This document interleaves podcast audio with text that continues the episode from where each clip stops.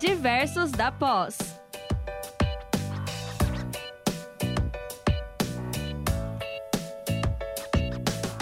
Olá, nossos queridos ouvintes, pessoal que nos acompanha sempre aqui na nosso Diversos da Pós. Sejam todos muito bem-vindos nessa noite maravilhosa em que nós temos uma convidada para falar de um assunto extremamente importante, super relevante que eu garanto que muitos de vocês têm dúvidas ou têm perguntas. Nós estamos aqui com a professora Reli. Eu vou falar um pouquinho a respeito da formação dela, para vocês já conhecerem ela um pouquinho, antes dela começar a nossa rádio. Então, a professora Reli é graduada em Serviço Social, tem especialização em metodologia do ensino superior e um mestrado em serviço social e políticas sociais. Ela tem bastante experiência nessa área, vai trazer muito conhecimento para trocar com a gente. Então, espero que vocês aproveitem bastante. Meninas, se quiserem cumprimentar o pessoal. Boa noite, pessoal. Sejam todos bem-vindos. Obrigada por estarem conosco aqui em mais uma rádio. Professora Reli, um prazer recebê-la para conversarmos, né, é, esclarecermos algumas curiosidades que a gente tem sobre esse assunto e que a gente acaba não sentando, não conversando para debater é, em outros momentos. Então, acredito que aqui na Rádio do Diversos é um momento bem propício, bem bacana, para nós falarmos sobre isso, que justamente o programa não é só diversos pelos diversos assuntos que a gente aborda, mas também pela diversidade dos profissionais, né? Professores da pós-graduação de diversas áreas. Então, seja muito bem-vinda, professora Reli, e muito obrigada por aceitar o nosso convite para estar conosco aqui hoje. O prazer é meu, professora Cris, professora Ana. Tão bom a gente estar juntas, né? Ainda, ainda não estivemos juntas um programa e eu estou me sentindo muito bem de estar aqui. Um programa com tanta audiência, como diversos, com assuntos tão interessantes e mediadores tão interessantes, não é verdade? A gente gosta aqui na pós é disso mesmo: é movimento, é, são diversas áreas. A gente está já com quase 200 áreas, né? Se eu não me engano. Então é um prazer a gente poder estar juntando aí os conhecimentos, que nem o pessoal pode estar perguntando, nossa, mas o que, que tem a ver, né? A gente está falando sobre novas configurações familiares dentro de uma pós-graduação, dentro de um programa que lida mais com assuntos na área da saúde, da logística, business, né? Tem, tem, no caso, tem tudo a ver, né, gente? Quem aí não tem família, quem trabalhando na área que for, não está se deparando com situações aí mais específicas dentro dessas novas conjunturas familiares, não é mesmo? Com certeza. E já vamos começar aqui a nossa conversa, então, introduzir esse assunto tão importante, perguntando então para a professora Reli como que esse, essa construção desse modelo, digamos assim, aceito ou o considerado mais normal, digamos assim, de família, que é aquela aquela construção pai, mãe, filhos, como que isso foi construído do ponto de vista histórico, social, que é bem o que a professora entende para poder trazer isso para nós aqui. Isso mesmo, boa pergunta, professora Ana. O que, que, que, acontece, gente? Uh, a gente vai naturalizando, né, muitos conceitos. Então, para a gente, aqui, é, pessoas do século XXI, é natural pensar que modelo de família é isso: papai, mamãe, filhinho, né? A famosa família margarina aí. É, uhum. E não, né? Se a gente for ver, vamos pegar aí só a história historicamente pegar o Brasil, por exemplo. É, antes do, do, Brasil sofrer a invasão aí dos europeus, é, é, os, os, modelos familiares eram tribais, então existiam tribos onde eram matriarcais e onde eram também patriarcais né?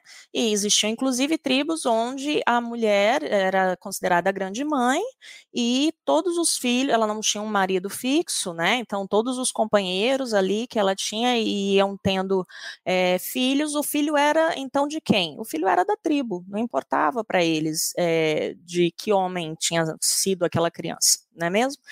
Mas pegando de uma história maior, pegando aí dentro da história da humanidade, esse modelo familiar que a gente chama de família nuclear burguesa, que é papai, mamãe e filhinho, surgiu justamente pós-revolução industrial. Por quê? Porque aquele modelo anterior, mais da geração já daquela parte medieval, que tinham os senhores feudais, que tinham os servos, que era mais na, na perspectiva das comunas ali, das comunidades, ele vai se dissolvendo com, com o capitalismo, porque aí existe a exigência da pessoa ir trabalhar em determinados setores da cidade. E as residências serem cada vez menores para poder caberem dentro dessas vilas que eram próximas a essas fábricas. Então começou a ser estimulado esse, esse, essa família menor, para que fosse mais fácil também a subsistência dela, porque dentro da perspectiva urbana é muito mais difícil você ter vários filhos, né? No meio rural, que é dentro da perspectiva anterior aí à Revolução Industrial, já era comum muitos filhos para poderem trabalhar ali, lavorar, né, no, no meio rural, plantar o que fosse comer. Já dentro de uma perspectiva do capitalismo, da compra e venda de produtos, quanto menos filhos a serem sustentados, menor. Isso é o primeiro aspecto, tudo isso. O segundo aspecto, para a admiração de alguns, foi a mídia. Né? A mídia começou a plantar esse modelo de família enquanto um modelo ideal. É, por quê? Para que o foco do pai e da mãe fosse no trabalho e não na criação de filhos. Já existia a intenção é, dentro do desenvolvimento do capitalismo que a mulher entrasse no mercado de trabalho. E quanto mais filhos essa mulher tivesse, mais difícil seria ela entrar no mercado de trabalho. Por isso, um, dois filhos, fácil de manutenção, de entrar na escola, fácil do Estado também prover a vaga desses filhos na escola. Opa, ligando o microfone aqui. Eli, você falava na janela, porque falando em filhos, os filhos dos meus vizinhos hoje estão empolgados, gente. Vamos lá. Fique à vontade, Bruno. Pronto.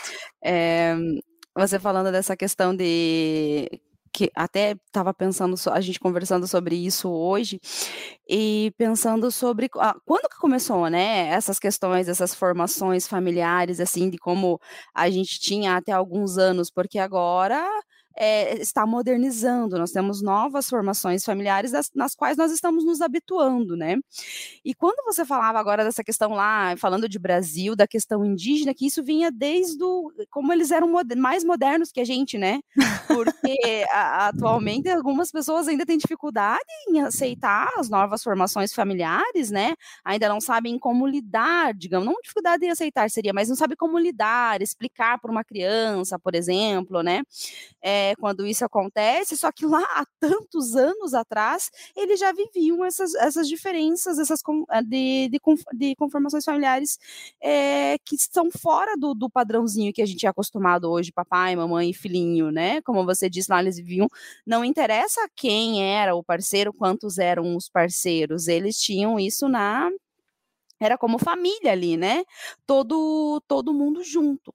Então a gente tem como a gente é, dizer, demarcar quando e como é, é isso surgiu a, a, partir dessa questão histórica que a professora Reli falava agora, né?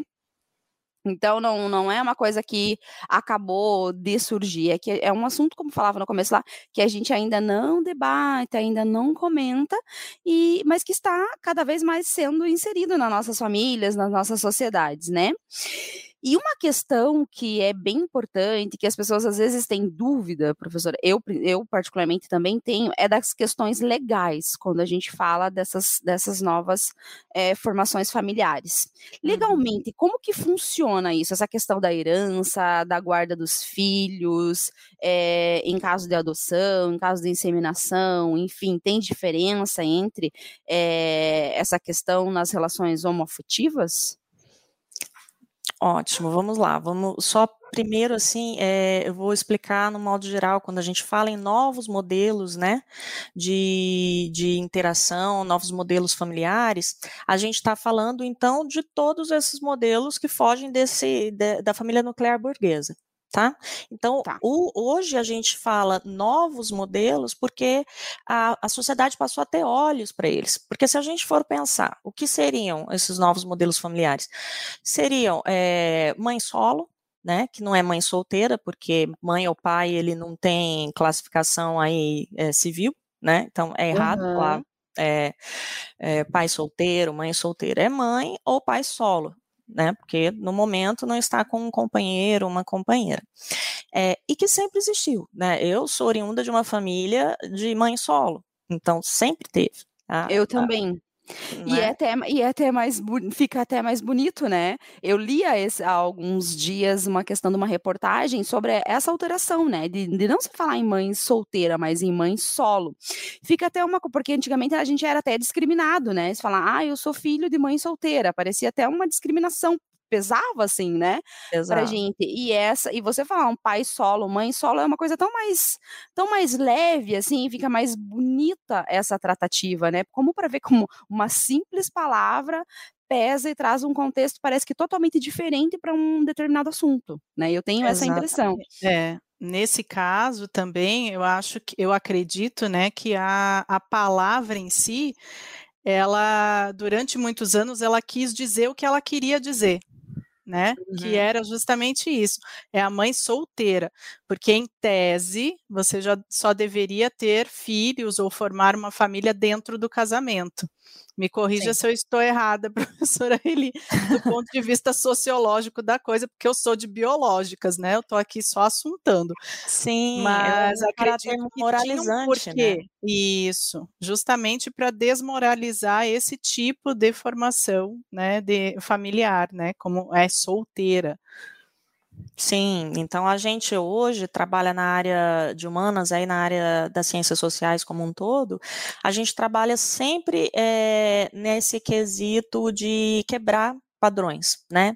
Quebrar padrões aí estabelecidos que agregam pessoas, que deixam elas de fora, à margem da sociedade por algum motivo. Então, por isso que a gente é até chama dos mimizentos, né? Os mimizentos, os que sempre estão, os, os políticos chatos, né? É, a gente sempre está pegando no pé. Mas porque por isso, um exemplo é, é, esse nome, né? Por que mãe solteira? Porque a, a, essa nomenclatura carrega aí todo um aspecto é, preconceituoso, um aspecto religioso, um aspecto moralizante, né? Vinculando o Estado civil do genitor, da genitora, do cuidador, da cuidadora, num aspecto que não tem nada a ver uma coisa com a outra, né? Que não te impede de ter filho, ser ou não casada, né? Ou de ser uma boa cuidadora, sendo ou não casada. Sim. E, né? Então, é, tanto é que na, na, nossa época, essa questão de ser mãe solteira não era muito uma opção, né? Acontecia. Hoje em dia, as mulheres, graças a Deus, já têm opção, né? Hoje em dia, às vezes, a mulher ela é mãe solo por uma escolha dela. Não porque o parceiro a abandonou no meio do caminho ou abandonou aquela criança que não, não foi prevista, não foi planejada por nenhuma das, das partes, né? Então, hoje a gente já tem isso como uma opção e não como mais uma, uma falha, alguma coisa que não deu certo no meio do caminho, né? E você vê, Cris, que o movimento da sociedade ele vai caminhando num formato para ajustar né, essas coisas, a legislação principalmente. Então, hoje a gente fala de paternidade responsável. Em vez de ficar batendo nessa tecla, a gente já está discutindo a paternidade responsável, a gente está discutindo a possibilidade ou não do aborto fora dos preceitos que a lei já coloca, né? Então, já é possível hoje, diante da legislação, por exemplo, o Poder Judiciário impor uma multa se o pai é, firma o direito de visita, né? O direito da criança, né? De visita, de visitação, e ele não cumpre esse direito, ele pode pagar multa referente a isso. Então, a legislação, ela vai evoluindo, né? Eu sou otimista, eu acho que sempre vai se adequando, né? Não vamos usar o termo evoluindo, mas vai se adequando com as necessidades aí da sociedade. Coisa que na época que a gente era criança jamais, né? Pensava que um dia fosse existir algo nesse sentido, né? E, e aí, continuando dentro desses novos formatos, a gente tem as que normalmente vem mais à mente quando fala em novo modelo familiar, né, novas conjunturas, novas formações familiares, ou as famílias homoafetivas. Por que, que a gente não usa o termo aí homossexual? Porque, em primeiro lugar, o ser humano ele vem com afeto, não é verdade? Então, antes de eu me interessar pelo outro de forma sexual, me, me interesso afetivamente. Então, é outro estigma que a gente está tentando quebrar, tirar esse termo, né, quando se fala em família. Então, são famílias homoafetivas, duas mulheres, dois homens, né? Ou um trans, né? Dentro da perspectiva aí da população LGBTQI+. é, também famílias onde o centro, né, a pessoa principal, é, além de ser só a mãe e só o pai, ou pode ser um avô, uma avó, um irmão. É, no, no, serviço social, a gente trabalha demais assim com famílias. É, um exemplo, que a mãe, o pai, ou o pai é ausente, a mãe foi trabalhar em outro município ou em outro estado, e quem é o cuidador principal é a avó materna ou a avó paterna. Então, não é uma família? É uma família com todos os seus direitos e suas, né, sua diversidade aí deve ter um olhar atento da sociedade da mesma forma. É, e você tinha me perguntado algo mais específico com relação a famílias homoafetivas, por exemplo. Você tinha perguntado sobre isso, a legalidade. Como que funciona essa questão da herança, por exemplo, é, no caso que a gente, assim como no, nos nos relacionamentos héteros, os, os homoafetivos às vezes também acabam não dando certo. Então, no, numa casa de uma separação, como que fica legalmente a pensão dessa criança, a guarda dessa criança? É, é igual, independente de, de, ser hétero ou homem, se muda é, legalmente ou, é, ou não? Isso aí. Bom, é, hoje permanece igual, desde que Vamos lá, então vamos de novo, só fazer um, um, um retorno histórico. É, o, o, relacionamento homoafetivo no Brasil ele passou a ser considerado união estável, é, a união estável homoafetiva, equiparada à união estável hétero, né, heteroafetiva, só em 2011 certo? Então, veio toda uma caminhada dos movimentos sociais, é, dos grupos que trabalham em defesa dos direitos humanos, dos grupos que trabalham em defesa da população LGBTQI+, é, trabalhar em cima disso, que primeiro é, fosse considerado igual, tanto uma família é, homoafetiva quanto uma família hétero, certo?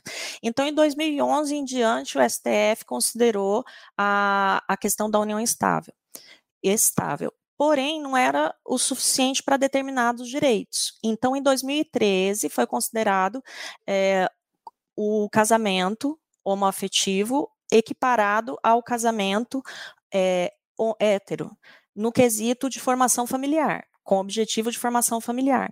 Quando isso aconteceu, professora Cris, todos os direitos advindos de uma família normal, de um normal, ó, de, um, de, um, de uma família heteronormativa, de uma família hétero que tinha antes é, garantidos pela Constituição Federal, pelo Código Civil, passou a ser também dentro de uma família é, homoafetiva.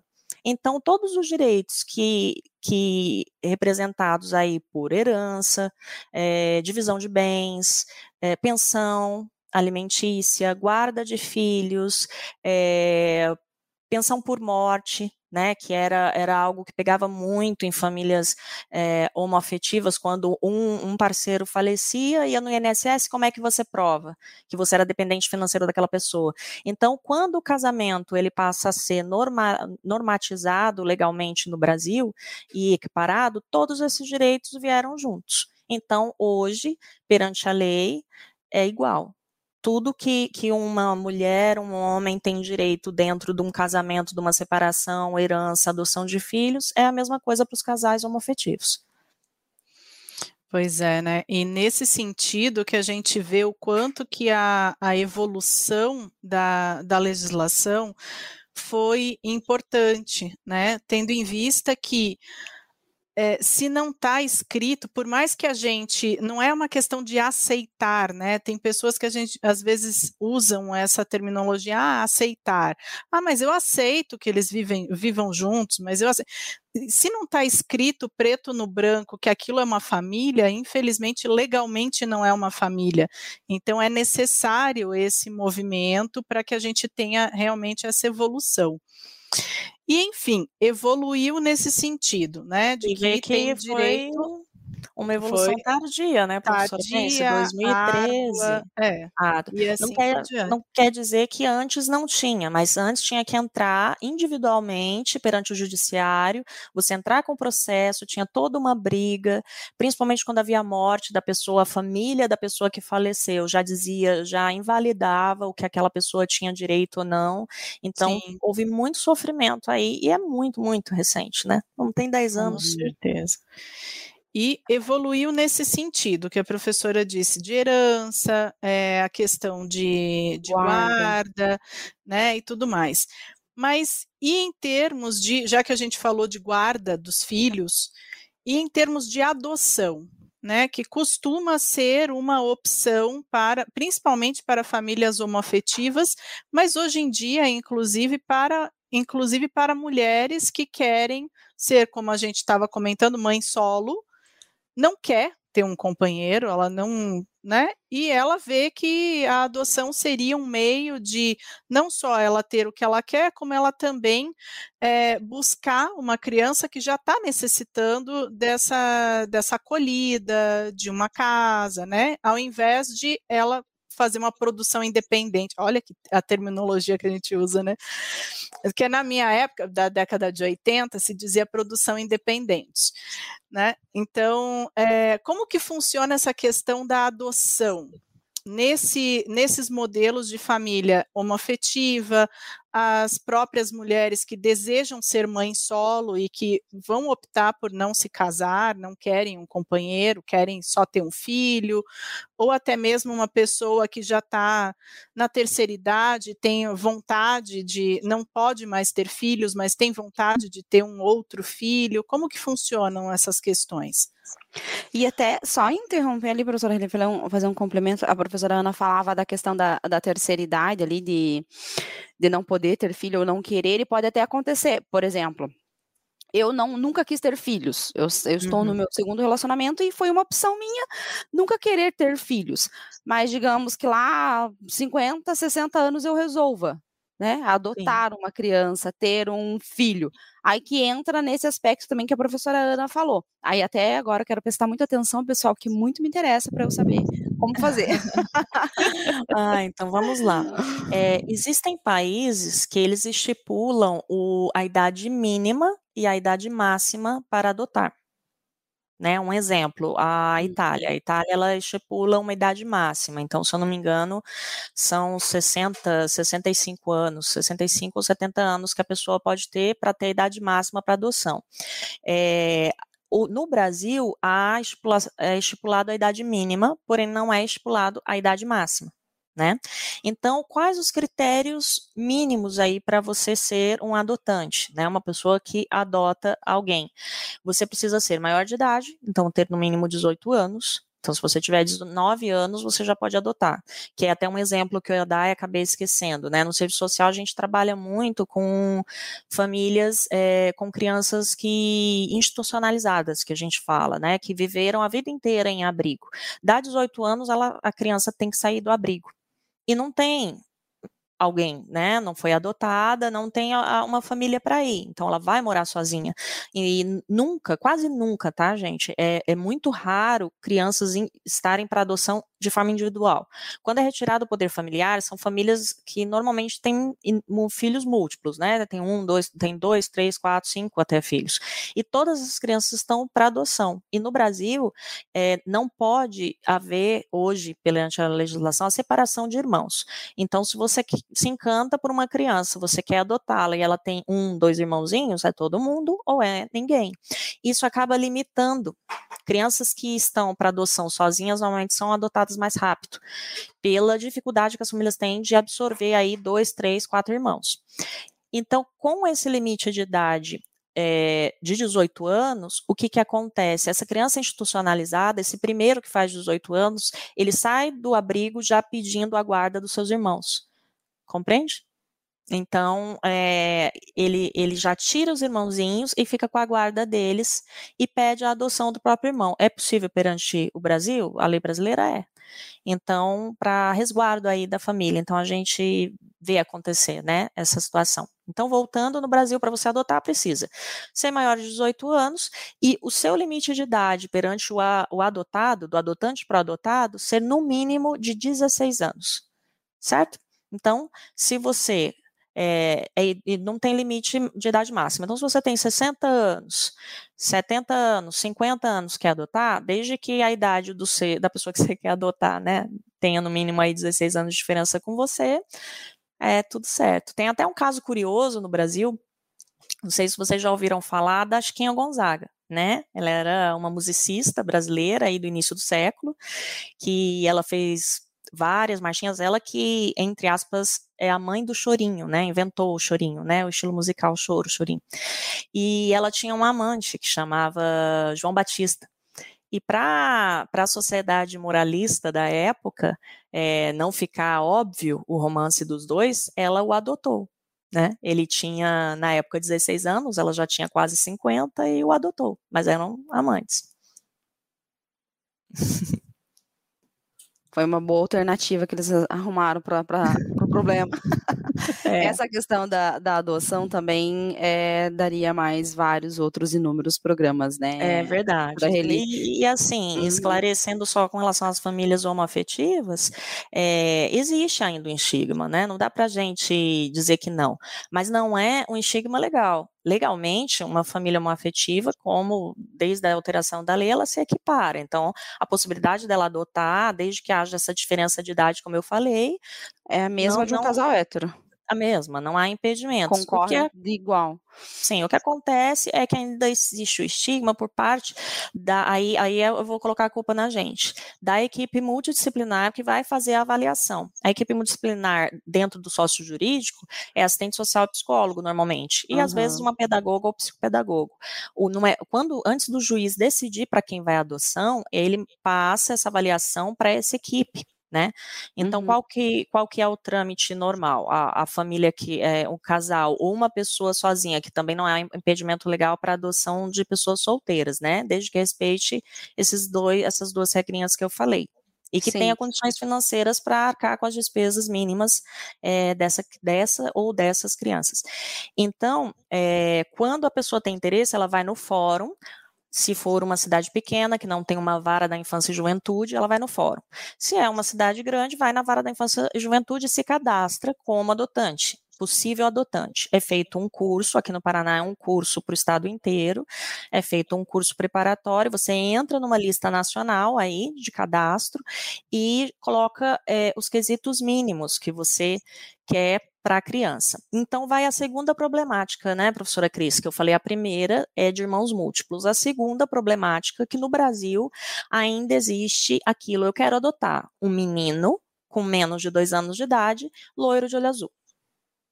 Então, complica né? É, essa, essa realmente é uma, uma problemática nesse país, por isso que esse é um dos motivos que, a, que a, isso, que aquela conta nunca fecha, né? Nunca que sempre fecha. tem três, quatro vezes o número de pessoas interessadas em adotar na fila, é três, quatro vezes maior que o número de crianças a serem adotadas. O problema é que as pessoas querem, com esse perfil que você acabou de citar agora, né? E sem contar ainda essa questão de, de ter mais irmãos, eu conheço, acredito que quatro casais que já, já adotaram filhos, né, nessa situação de ter mais dois irmãos, então adotou três, é, ser um casal. Tenho amigos que adotaram criança soro positivo, uma criança maior e uma menor soro positivo, que tem outras pessoas que não aceitam, criança com deficiência também não, enfim, uma série de, de questões, né, nesse aspecto que acabam a, e, atrapalhando aí esse meio de quem, campo. E quem trabalha na área sabe que esse é o perfil que mais tem. O perfil da criança a ser adotada no Brasil é qual? Crianças negras ou pardas, múltiplos, né? Dois, três, quatro irmãos, um, sendo um deles com alguma doença degenerativa, com alguma deficiência. Por quê? Porque quando é retirado o poder familiar, professora Cris, a gente que trabalha na área social já fez todas as tentativas possíveis e imagináveis. Então, quando você chega a retirar, essa criança já sofreu todos os tipos de violência, inclusive a questão da restrição alimentar. E vocês que são da, você que é da saúde, professora Ana, sabe? Restrição alimentar na gestação ou uso de drogas, né, pela gestante, o que que ele ocasiona, né, na criança, nos primeiros anos, meses e anos de vida aí? Deficiência. Incineração, deficiência. Né? Ela vai ficar com problema intelectual, com problema de desenvolvimento global. E então, e aí esse perfil que as famílias que ficam idealizando não, não atinge, não atinge, né? Aí conta não é. Uhum. É, eu acho que até aproveitar, né, professora Reli, professora Ana, para dar esse e deixar como como reflexão, né, da nossa rádio de hoje, que a gente está caminhando aí para os nossos minutinhos finais. É, para quem está na fila da adoção, para quem pretende adotar uma criança, que às vezes você pensar pelo lado de não ser só uma realização pessoal sua, né? Porque geralmente as pessoas que estão na fila de adoção, ela quer se realizar como pai, como mãe, é, dificilmente já tem um filho. É, mas também você pensar em, nessa questão da caridade mesmo, de ajudar o próximo, de dar um lar para uma outra pessoa que precise, independente da, da raça, da cor, da crença, da origem, enfim né? Então, convidar as pessoas que estão aí na fila de adoção ou que pretendem entrar a refletir também por esse outro aspecto. E agradecer, quero já aproveitar de coração a professora Reli por ter participado hoje, foi muito enriquecedor, passa muito rápido, amei o assunto, como eu falei, a gente poderia fazer mais umas três, quatro rádios sobre esse assunto. Muito obrigada mesmo, professora Reli, e a todos vocês que nos acompanharam e que nos ouvem. Obrigada. É, então, as minhas reflexões finais em relação a isso é, vamos pensar, gente, é, de uma forma mais abrangente em todos os sentidos. É, eu tenho, não sei se pessoas, todo mundo vai aceitar, mas eu tenho um ditado para mim que é: enquanto todos nós não enxergarmos que somos irmãos, nós não vamos ter paz. Nós não vamos alcançar a paz. A paz só é possível se a gente enxergar no outro a mesma coisa que tem na gente, né? Enxergar que somos todos iguais, som, iguais não, semelhantes dentro das nossas diferenças, né? Mas somos todos irmãos e precisamos nos encarar dessa forma e tentar é, melhorar a vida das outras pessoas nesse planeta, porque é a única casa que nós temos, né? Então, defender isso, que a gente possa viver em harmonia cada vez melhor. É, queria agradecer a todo mundo que nos acompanhou até esse momento agradecer muito a professora Reli pela disponibilidade de ter vindo hoje aqui dividir esse conhecimento conosco. Quem sabe a gente marca um próximo encontro só para falar do que faltou, né? Tendo em vista que o nosso tempo é pequeno. Muito obrigada. Obrigada, professora Reli. Quer se despedir do pessoal? Sim, eu queria, eu queria me despedir e, e para quem ficou questionando, nossa, mas eu não sei como que eu lido, né? Eu como profissional aí é, do serviço social, da psicologia, da pedagogia, da saúde, da educação. Ah, eu tenho dificuldade de lidar com uma família que é muito diferenciada. Vou dar um exemplo, tá? Que hoje está cada vez mais comum. Famílias aí é, de poliamor existem dois maridos, uma esposa e filhinhos, que são desse trisal, né? Ou duas mulheres e um homem. E aí isso chega para o âmbito educacional e já, né, é, o, a tua parte conservadora acaba é, saltando e você não sabe como lidar com aquilo. Então, quando eu trabalhava é, na prática com estagiários, eles vinham com essa pergunta, eu sempre respondia assim: quando você for lidar com uma família de crianças deficientes, ou uma família negra, ou uma família homoafetiva, ou é, uma família né, é, de uma vertente aí diferenciada sexualmente ou religiosamente, né, árabe, enfim, é, como lidar, professora? Aí eu falava: tira o adjetivo, fica só com o substantivo. É uma família. Ponto. É uma pessoa, é uma criança. Então fica com isso. Assim você Excelente, vê todo professora. Mundo igual. Até me arrepiou, juro que agora. Excelente, excelente né? exemplo para levar para a vida. É Aí fica todo mundo igual. Não importa se o pai é gay, se a mãe é lésbica, é um pai, é uma mãe. Uhum. Não importa que seja uma criança deficiente, é uma criança. E é isso. E a minha esperança é que eu vejo hoje nas crianças, eu tenho dois filhos, eles veem tudo isso com tanta mais normalidade do que a gente.